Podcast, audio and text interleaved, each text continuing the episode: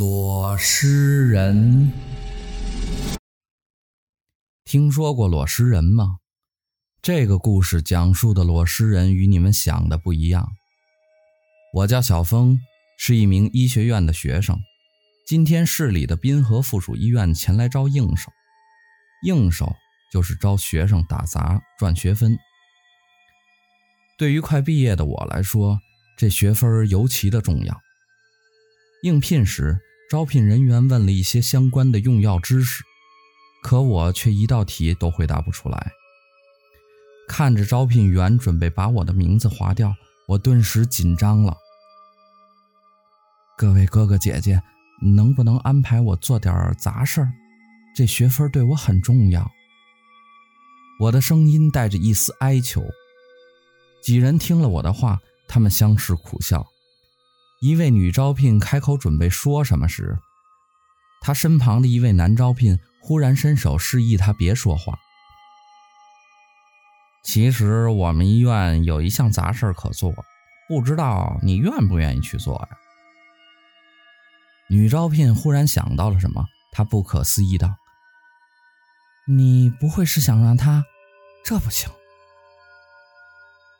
我还没回答呢，听了女招聘的话，我急忙道：“我愿意，我愿意。”说真的，我学习就是渣，为了毕业，这种送学分的事儿，我一定要得到。男招聘并没有说什么。他在女招聘错愕的目光下，把一张表格递给了我。我拿起那张表格一看，脸上瞬间纠结了起来。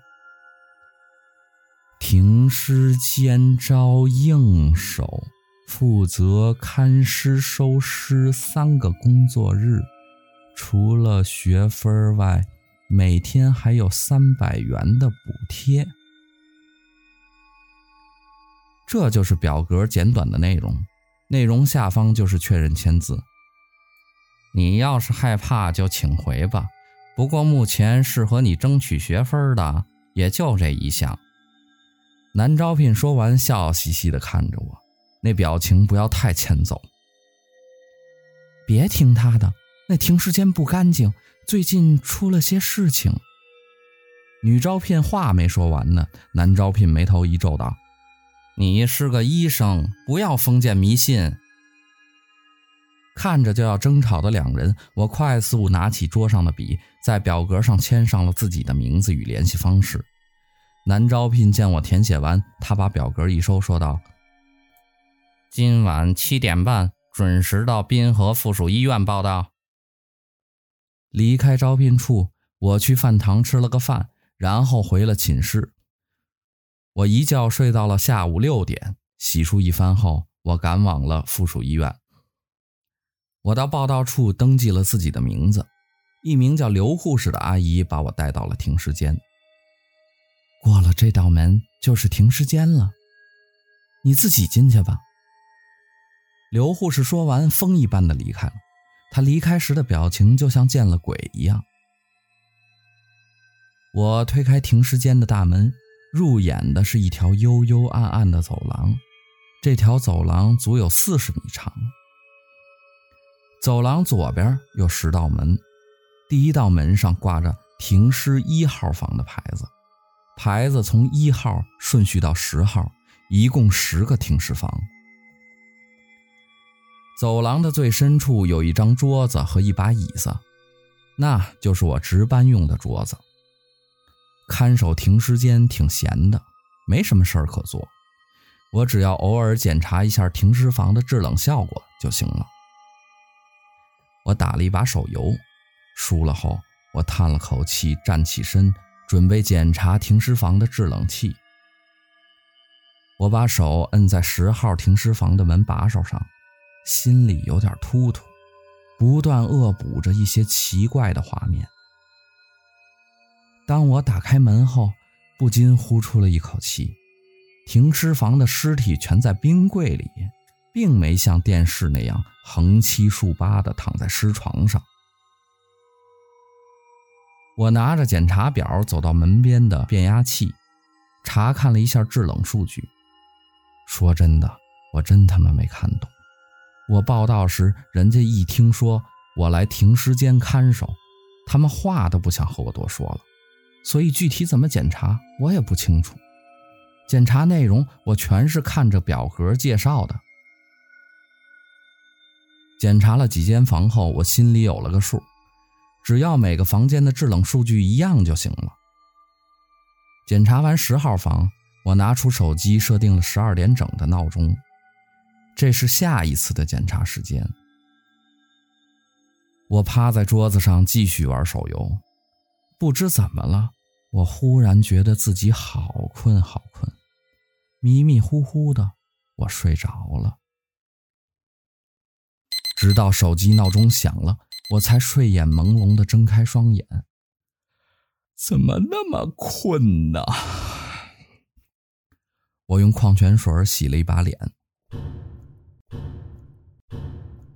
我忽然听见了奇怪的声音，抹了一把脸上的水迹，循声望去，只听发出异响的地方正是四号停尸间。偷尸！我当时的念头就只有这一个，我暗道自己真倒霉，刚来第一天就遇上这种事情。我赶紧摁了一下警报铃，谁知警报铃竟然没响。无奈之下，我只能悄悄地走向四号停尸间。我推开一点门缝，望向里面，停尸间幽暗的灯光下。一位全身血红的人在不断地用手敲着冰柜，那咚咚声就是这么来的。那血红的人感觉就像自己从皮肤挤出的一样，他的肌肉、经脉都裸露在了外面。我也注意到，其中一个冰柜被打开了，冰柜里面是空的。我感觉喉头一堵。胃里一阵翻腾，背后布满了冷汗。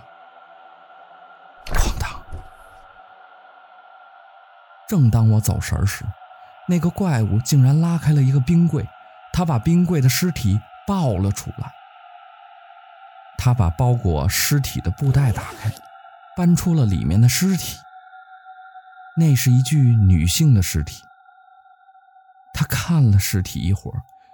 血乎乎的脸露出了惊悚的笑容。突然，他伸出了舌头，那舌头足有一米多长。同时，他又捏开了女尸的嘴，只见舌头一点点的钻进了女尸的嘴里。他的舌头伸得很深很深，我甚至可以从女尸的肚子上看见一丝。微微的隆起，那应该是舌头在肚子里鼓捣的反应吧。几分钟后，他收回了舌头。当我正在发呆时，女尸突然开始抽搐了起来。刺啦！一道破皮声。只见那女尸身体从皮肤挤了出来，又一个红彤彤的身体呈现在我眼前。他牵着女尸的手，朝着停尸间门口走来。蹲在门口的我立马转身朝大门跑去，我要离开这个鬼地方，学分什么的都不重要了。我反复地拧着大门的锁，让我崩溃的是大门无法打开。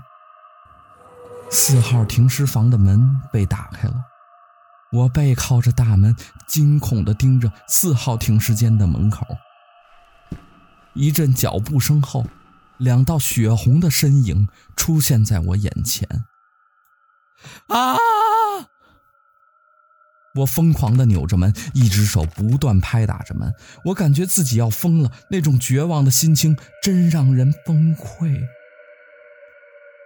咔我背后被拍了一下，我僵硬的转身，只见一张红色的肉脸近在眼前。啊！我一声刺破耳膜的尖叫后，两眼一白，晕了过去。鬼啊！我惊呼一声，醒了过来。我发现自己竟然坐在椅子上。难道我昨晚在桌子睡了一夜？难道那两个雪人是梦？我拿出手机看了看时间，此时已经是早上六点半了。看样子我真的睡了一夜。伸了个懒腰，我把检查表全部填完，做了一个假记录。已经到下班的点儿了，我拿着检查表到报到处提交了。报到处的人一脸好奇地问道：“昨晚没啥情况吧？”他的话让我想起了那奇怪的梦，我晃晃脑袋道：“嗯，没没什么情况。”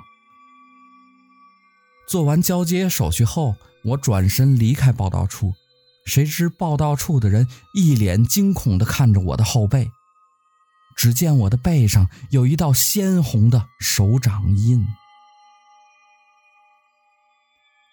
回到寝室洗漱时，我才发现了那道手掌印。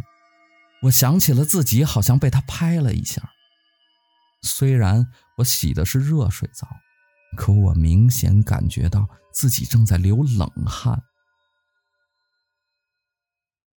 第二天我没去上班，让我高兴的是，医院照样给我加学分，还给了我三千大洋。不过我也签了保密协议，不能把这件事外传出去。事隔多年，我一次意外打听到关于红色雪人的事情。原来那怪物叫裸尸人，他们死时都是单身处男，唯一的愿望就是找个女伴，完成最后一点遗愿。所以他们都会脱皮重生，成为裸尸人，然后找寻与自己一样有怨念的伴侣。我回忆起当时他不断的敲打冰柜，那应该是找伴侣的某种方式吧。